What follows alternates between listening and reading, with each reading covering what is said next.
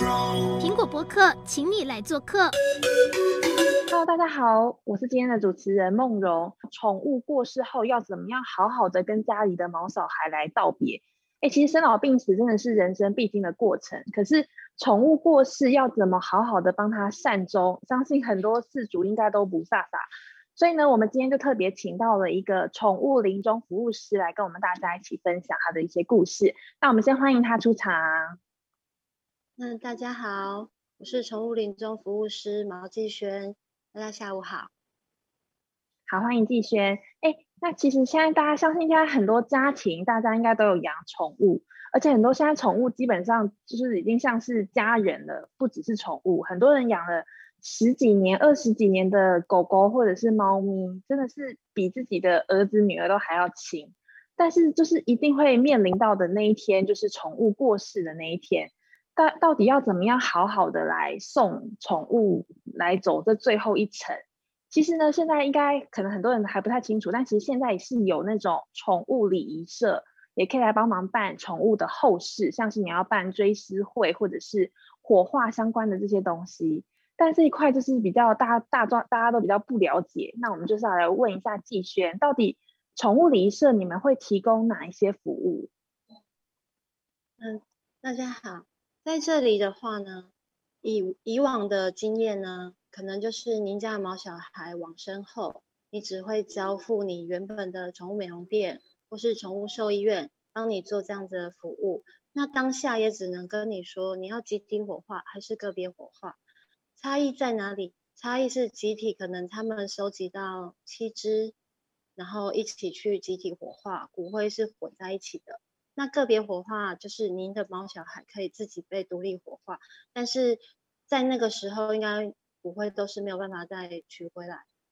那目前现在呢，坊间就有很多很很不错的，呃，宠物安乐园的业者，那他们也有提供这样子的服务。可能到府接送，然后再做后续的火化。那有一些可能可以自己选择，像要道士诵经，或是宠物大体清洁服务。目前都是有一些朋友有在做相关的，提供这样的服务。然后，呃，就目前来说，塔位以前可能是一有也有永久塔位，那目前就可能是一年。一年起，然后到了就可能要请您自己再看看是不是要续租。那最好其实讲求是自然环保葬，所以会选择像树葬、花葬还有海葬的部分。那在台湾目前法规是不可以让呃毛小孩的骨，就是大体是直接入土为安，因为他们的身体还是会有一些细菌啊、病菌。那可能随着时间的长久，湿水会把细菌带出来，反而影响我们的水源跟土壤的污染。所以目前也是以废弃物处理，要火化。那火化完就可以让饲主选择像之前说的，像这些树葬、花葬，或是嗯海葬。然后最最最特别是现在可以做成饰品，多元化的选择。对，然后或是放到特别的造型的骨灰罐，可以放在家里。对，哎，那那对，那就想问，嗯，想问一下，因为其实好像真的很多事主就是心爱的宠物过世，他们是真的会就是 会有很巨大的悲伤。那我想问一下，你们还会会有提供什么服务是可以帮他们帮事主走出来的吗？好。然后像我自己的服务方式，在宠物临终之前，其实可以先做一个讨论，让事主选择他想要怎么送毛小孩一程。其实有一个比较特别的经验，就是那一只毛小孩，它很幸运，它原本是流浪狗，那大概十几岁，流浪到一间家具行，然后大约他们在养个两年，就因病回去了。那这只毛小孩他很怕剪指甲，然后事主想要让他就是做大体清洁，所以我们有送我自己去接回来，请美容师做服务。的当下就会拍照片啊，然后说现在服务到哪里给他们看。然后再带去冰存。他们想要集体，就是几个家人朋友一起送这只毛小孩，还想要帮毛小孩请道士诵经，所以我们就先冰存，等到那一天时间到，我们就约在，我就带他们再去宠物乐园做这样的服务。那火化过程，我们就会他先请道士诵经完，我们在火化过程的时候，四主通常会没有人在陪伴跟疗伤，通常都默默自己在旁边掉眼泪。这时候我们的功能就是协助他们聊聊他们之前的过往，那他们是怎么认识，他们怎么相处，那最后因为什么他回去了。通常事主愿意说这一段，都会慢慢的被疗伤，说的越多，我们恢复的越快。这个也叫做宽恕治疗法。然后在这一段讲完火化，刚好。整个圆满。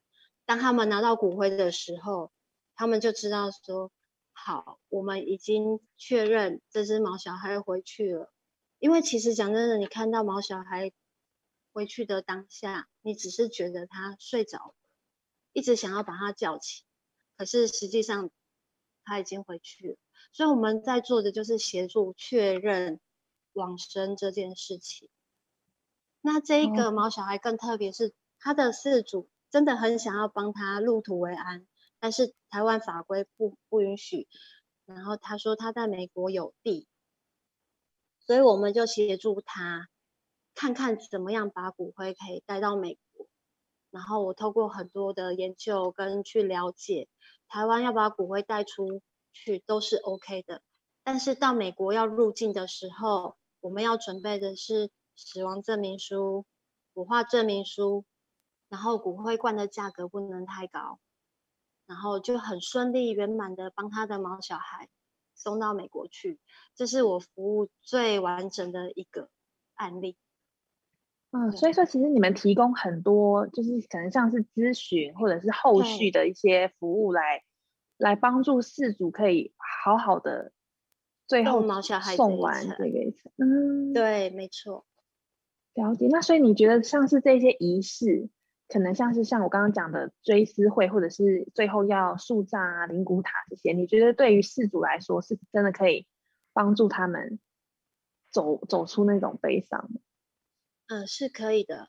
比如在我们第一个我们自己公司的 demo，那一只毛小孩是我的宠物美容师，他从小养陪着他出社会，然后他也非常爱这只毛小孩。那后期因为他得了那个。淋巴癌，其实现在毛小孩跟人一样，我们有的病，他们几乎都有，所以我们要一起面对这样子的问题。他得了淋巴癌之后，他是一只哈士奇，原本都很健康，突然一年之内消瘦到他只剩下十公斤不到的体重，然后吃都没办法吃，然后身体变得很虚弱。那当下我们就是去学了宠物临终服务师的这个课程。嗯然后就用在这只，它叫杰西，杰西就用在它的身上。那在生前就先跟杰西说，姐姐到时候会帮你做这样子的服务，那也希望祝你都是圆满快乐的。所以我们就有选一天，然后邀请他原本，因为他等于是电狗，很漂亮的一只电狗，所以他的附近的邻居啊，还有一些美容他的客人一起来。我们是用这样的方式，然后用追思回忆。其中有一位空空姐非常爱这只这一只 Jessie，所以当他飞回来的时候，还会带这只 Jessie 出去玩，所以他们感情是很浓密的。所以不止，也许不止这个毛小孩，他只有一个主人，他其实有很多家人，他有很多朋友。朋友。对，所以用朋友团体的力量去支持最后这一段。我相信世俗是更坚强、更快乐，可以开开心心的送毛小孩这一程，就等于说，嗯，谢谢你这一世的陪伴，那我们也祝福你的下一世会很好，会很美。了解，好，那刚已经听了有，哎，就是宠物礼仪社有这么多服务，但是呢，其实最近呢是有一个例子，是有一个人，他就是假借他要来盖宠物纪念馆，然后来有点像是吸金诈骗。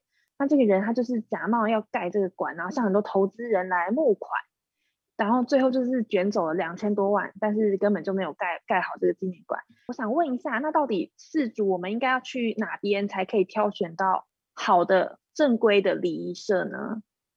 好，就是这个问题的话呢，我们可以看公司登记，就是要废弃物处理。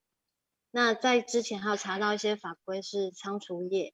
那另外还有一个 zz 九九九，那另外可以看现在网络这么发达，我们可以在网络上搜寻一下这些宠物安乐园的服务的品质跟评评价，然后或是透过有这样子呃做过处理的是朋友，然后问相关的问题，然后再来选择是不是自己真正喜欢。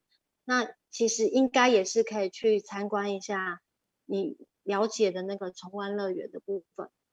我是建议不要在宠物真正要回去，就是已经要火化的那个当下再去做这些决定，因为通常人都会后悔，因为你不知道原来还有这么多可以选择。那通常你选择当下只是说啊，集体火化、个别火化，我这样处理的。两三年后回头看，哎，我怎么这样做？因为我当初接到一个，那他是便当业者，所以他很忙，他早上请我十点就赶快把我小孩带走。那我们是帮他做了一个服务，但是，呃，他三年后才回来问我说，那个毛小孩在哪里？他想要看他，但是因为当初只有说集体火化，我就跟他说不会是一起的。加上那一间的安乐园服务业者是海葬，所以他也觉得怎么会是海葬？那我也觉得很抱歉。所以大家在这个这一段，你已经大概知道毛小孩已经临接近他临终的时候，我们可以先来好好思考，你到底想要怎么送他，而不是到当下来做这样子的决定。嗯，了解。所以说就是你看，所以饲主其实。虽然毛小孩如果真的快过世了，真的心情一定会受影响。但是其实后续的这些处理，我们其实是可以及早准备的。对，对，我们可以。所以说，你们会提供很多各各个面向都有，是不是？咨询。对，就是咨询。譬如我们还有海葬的服务，这个我想要有一个比较特别，也许想要海葬的人不多，所以那艘船在。就是一个人包的话，绝对很贵，它是一小时一万二，那你一定要到公海才能做这样的服务。那很多人可能想说，嗯，这样子也要花到那么多费用，但是有些人就想往想往着说，我要让他海葬。如果这个有同时间，呃，说十个人、二十个人，我们一起等于出去做团体治疗，这个也是非常好的方式。对，所以有这样子的，嗯嗯，好，那就是除了你像刚刚讲的海葬，可能就是要租船，那其他的仪式大概收费是怎么样啊？可以跟我们观众朋友聊一下。好像现在的话，集体的部分呢，它也是就是一体重，然后去收一个比较基础的费用。那再来比较贵，就是个别火化。所谓的个别火化，就是自己独立被火化完。然后是骨头，你可以选择要磨粉，或是骨灰骨骨头，但是通常都会磨成粉。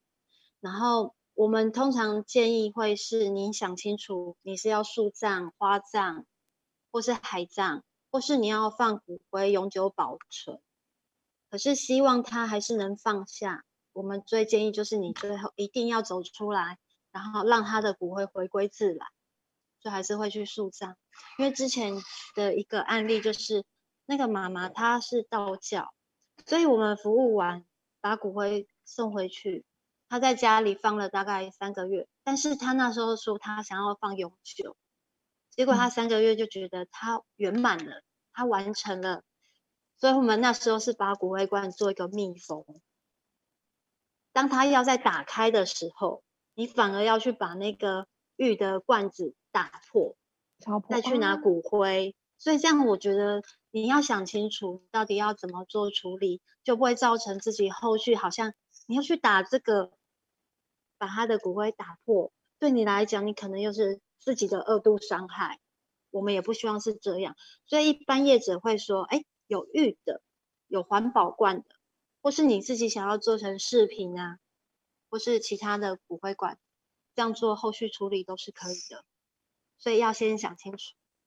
嗯，所以你们都会跟事主聊很细，确认他们应该想要怎么处理，才不会最后留下一些遗憾。对，因为自责，然后变成会内疚，内疚到最后就是有可能得到忧郁症。那之前新闻还有报道，某一些毛小孩的家长，因为毛小孩的离世，自己情绪上受不了，居然也去轻生。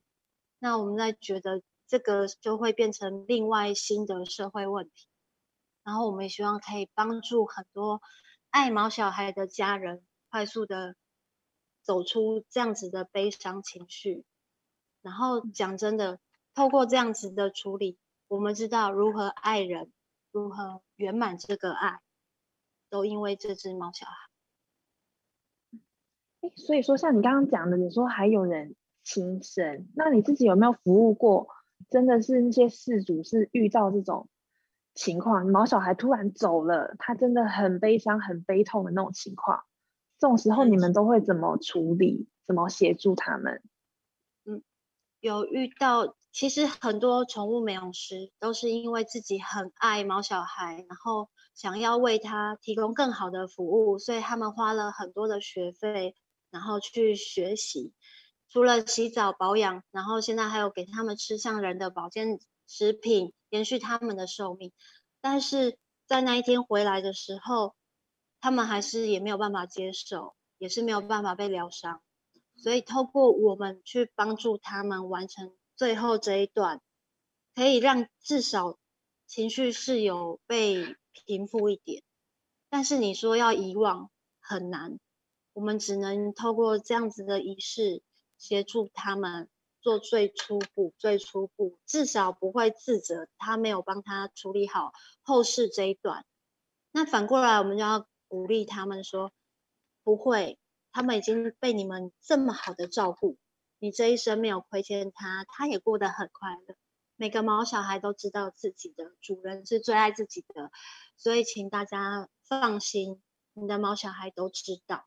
所以最后那一段，不管你怎么选择，他都放下。其实放不下的是我们，所以我们就带着满满的爱与祝福，陪他们走过最后这一段。嗯，所以还是会跟他们透过用聊天继续关心关怀的部分，然后也会他们自己有其他的店内的毛小孩要照顾。或者是有其他客人来的时候，他们慢慢那个情绪会被分散、分散、分散。对。那我还想问一下，那就是像可能像刚刚讲的是后事，那如果后事结束之后呢，会不会有些事主其实他们都会想要定期的去祭拜他们的毛小孩啊？那现在有这种吗？有，其实现在很多宠物安乐园的服务都相当好。他们几乎三百六十五天是不休息，都开门的。然后，如果你的毛小孩有安葬在那边，就是树葬，你也可以去看他们；花葬，你也可以去看他们。然后放塔的话，你也可以自己进去看。那有些我知道的，像某一些宠物的安乐园，还有自己聘请道士，每个礼拜或是每个时段有来帮毛小孩做诵经的服务，都非常的好，非常的优质。哦，哎，所以说那种道士，就是你说特别帮毛小孩诵经的，这个一般人我们接触得到吗？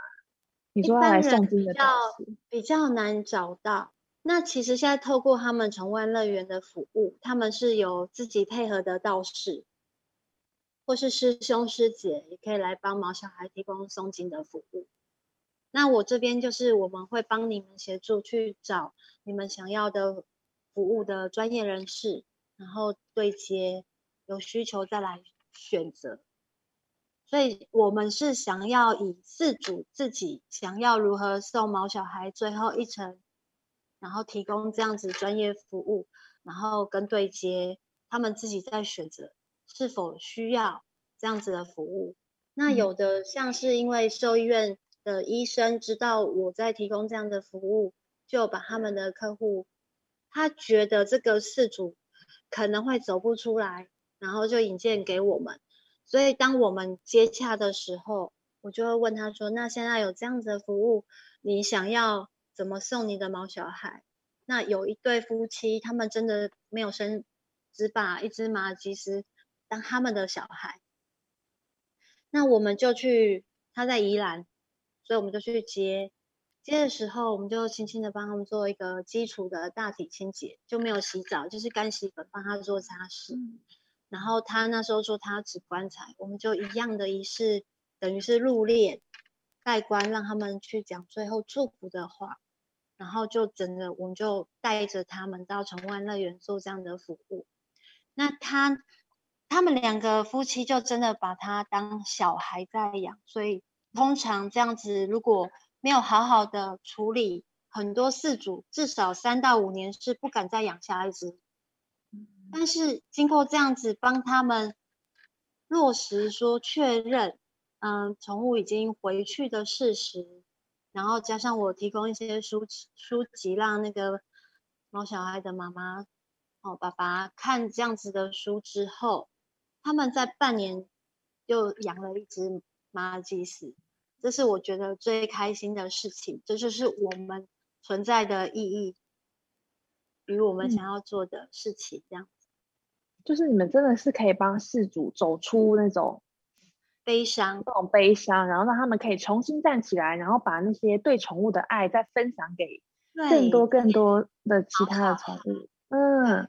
对那另外还有很特别的经验，有一个是开宠物宠物店，然后他的弟弟也因为这样取得美娇娘的故事啊？真的吗？你是说因为养养狗狗？呃，猫咪那一只是一只米克斯，然后它叫美美，但是它的年纪非常的长，它它活到二十岁才离世。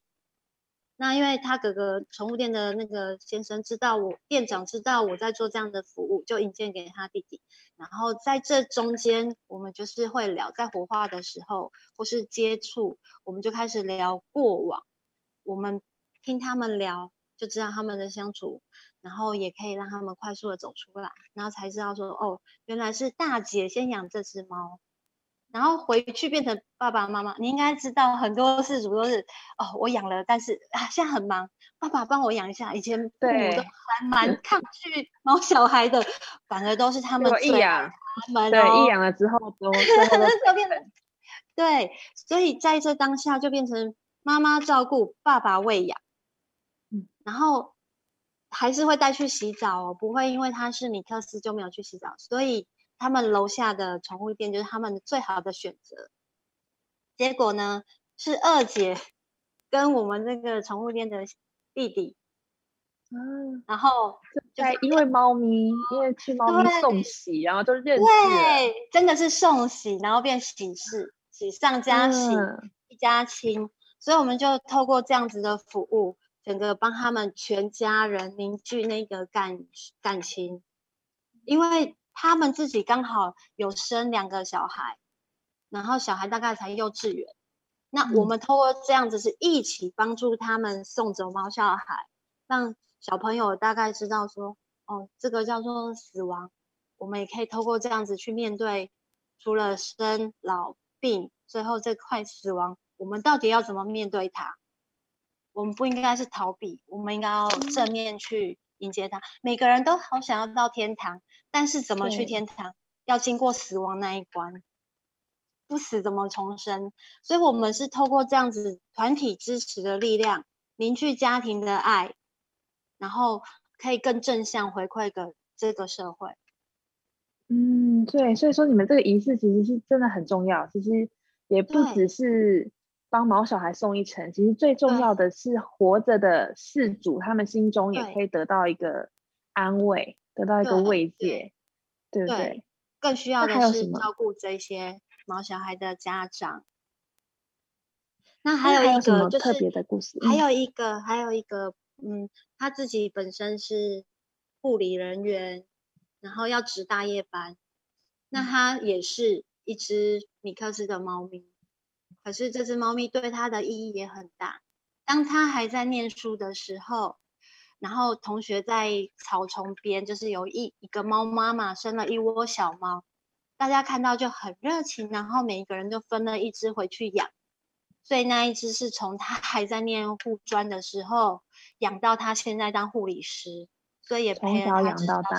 嗯，对对对，这就是我们讲的，就是陪你最艰困的时候，陪你最孤独、最寂寞。然后在可能求学啊、创业的阶段，那就是这只毛小孩陪着你走过来。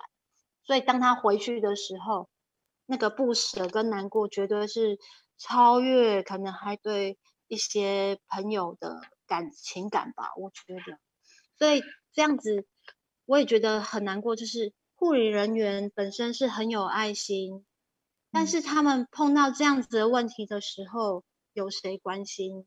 他们还在上班，他们不能掉班底累，不能让他的病人知道他其实毛小孩回去，他很难过，他也不能马上请假说我的毛小孩回去了，我要马上处理这件事。所以也是兽医师知道他的状况，引引荐给我们，所以我们也是半夜就去帮他接手他的毛小孩，然后先带去宠物乐园，等到他早上下班。她跟她男朋友就很有心，就是赶快开车过来，我们就是帮他做一个基础的道别仪式，然后火化，火化完就是让他们，他们又把骨灰再带回去。可是至少听说他们后面又养了两只毛小孩，那对我来说，这就是我们最大的安慰跟最祝福他们的事情。嗯，了解，对啊，所以你看，像今天听了这么多故事。其实宠物有时候真的就是家里的一份子，那但是一定会面临到就是生老病死的这一天。那我们现在呢，有更好的方式，可以好好的送你的毛小孩最后一程，然后也让你自己心中可以就是有一个好好的结束。对，那今天真的很谢谢我们的那个季萱宠物临终服务师啊，跟我们分享了这么多的故事，让那让很多饲主未来呢，其实也可以考虑这样的方式来好好。好的，送毛小孩最后一程，我那希望大家都有了解到这一块，就是宠物礼仪到底在做什么。那拜拜，拜拜。